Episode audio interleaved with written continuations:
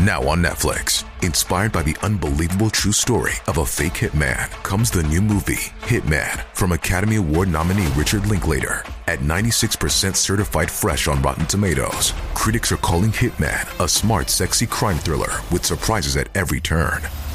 Starring Glenn Powell and Adria Arjona, Hitman. Now playing on Netflix and in select theaters. Rated R. 保险套安全吗？男人一生的射精次数最多大概是几次？一位寡妇及就读医学院的高级陪侍小姐，活生生的例子。大家好，我是茉莉芬芳。有句话说：“三精成一毒”，不知你听说过没有？如果多个男性的精液混合在一起，精子为了获得优先入住权，可能会释放某种毒素。杀伤对手，这些毒素在杀伤对手的同时，也会毒害精子本身和妇女生殖系统。所以，性关系的混乱程度与罹患妇科恶性肿瘤的几率成正比。性伙伴越多，毒素越强烈，身体的内部环境也会越糟糕。美国研究，淫乱妇女同纵欲男子一样，存在着极大的患癌危险。美国学者在调查一所妇女监狱时发现，妓女患子宫颈癌的人数比其他女犯人高五倍多。卖春女性交多乱杂，内分泌功能混乱，泌乳素分泌增多，极易触发癌症。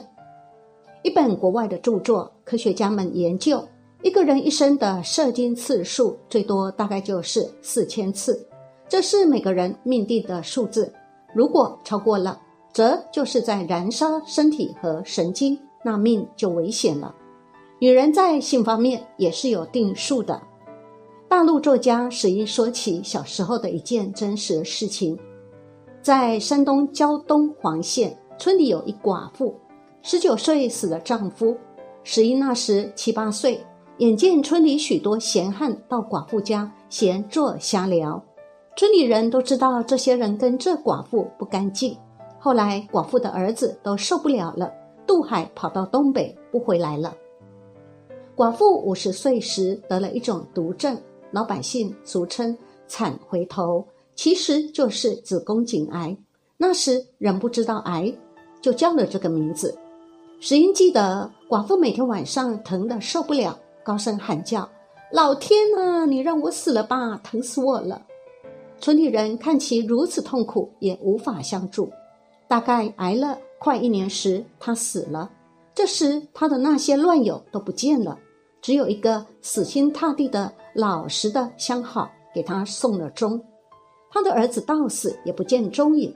有人给他送过信，他就是不回来，可见受伤之深。石英说：“他们那的乡人都知道，女人不可乱，三金成一毒。”意思是在不长的时间里，一个女人要是跟几个男人有那事的话，前精后液很难干净。几个男人精液会互相作用，这是一种很毒的物质，毒肉杀鸡。用现在的话说，就是能够致癌。实际上，那个寡妇是被淫乱生活害死的。保险套的迷思，一个就读医学院的高级小姐的自白。我大学毕业后，恋爱的失败、工作的不顺利等一切不如意的事情接连发生，让我对自己、对生活、对感情失去了信心，于是开始放纵。最终，我做了高级陪侍，也就是高级小姐。高级小姐就是高级妓女。这个职业很特殊，但这个职业也很高薪，并不是每个大学毕业的女孩都能做这个的。不但要有高学历，还要身材好、长相漂亮、有气质。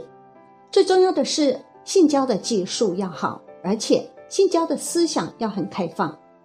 据我所知，和我一样的女孩还有六七个，但我们都互不认识。我们只和我们的上级单独联系。到底这样的女孩在深圳有多少，我也不知道。我和这几个女孩有过合作，虽然认得。但是彼此之间都很少说话，更不来往。其实原因很简单，毕竟干这行不是件光彩的事，而且我们都是有学历的，在社会中属于那种小资式的女孩。如果让别人知道了我们所干的行业，不知道会用什么眼光看我们，至少不能让我们目前所处的这个生活范围内的人知道。一年中，我们可能只工作几个月，这几个月挣的钱基本上就可以维持一年的开销了。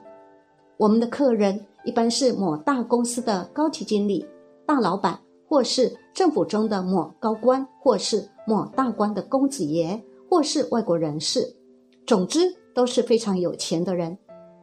我是学医的，知道性传播疾病的危险后果，因此这几年的小姐生活，我对个人卫生一直很讲究，接待客人也一直坚持使用保险套。在我看来，这样能够确保我不得性病，而且每年我都上医院做全面检查，保证身体不出问题。但直到最近。我的一次验血，我被检查出 HIV 阳性，让我感到天快要崩下来了。我不敢相信，也不愿相信，更不可能相信这种事情怎么会发生在我身上呢？我上深圳、广州、北京三个地方的权威医疗机构做检查，但所有的结果都显示我已经感染艾滋病。我无法说服自己相信这一事实。虽然我知道自己干这一行可能会染上性病，可凭我的专业知识，我对这方面的防御工作一直很谨慎。但为什么还是感染了？最后，北京一位非常有名的大夫看着我拿的一叠检验报告说：“你的确已经感染了艾滋病。”可我每次都有用保险套啊，而且我在使用保险套前都会进行吹气检查。一旦发现有漏气的，就换掉，并且使用完之后还要看它是否有破裂。这几年里都没有破损过。我这么小心谨慎，怎么可能还会得艾滋病呢？大夫说，保险套并不一定安全。现在市场上所售的保险套，它自身存在有一定的自然裂缝，一般精子透不过去，但病毒比精子小一百倍。完全有可能透过保险套，一旦在性交过程中阴道壁若有损伤，就可能会感染上。目前很多人认为，只要戴保险套就可以有效的避免 AIDS，但许多实验表明，即便正确使用保险套，使用质量合格的保险套，也有百分之三十左右的失败率。我彻底死心，保险套原来不安全。我想，我患病的最大可能性就在于此，是保险套把我给毁了。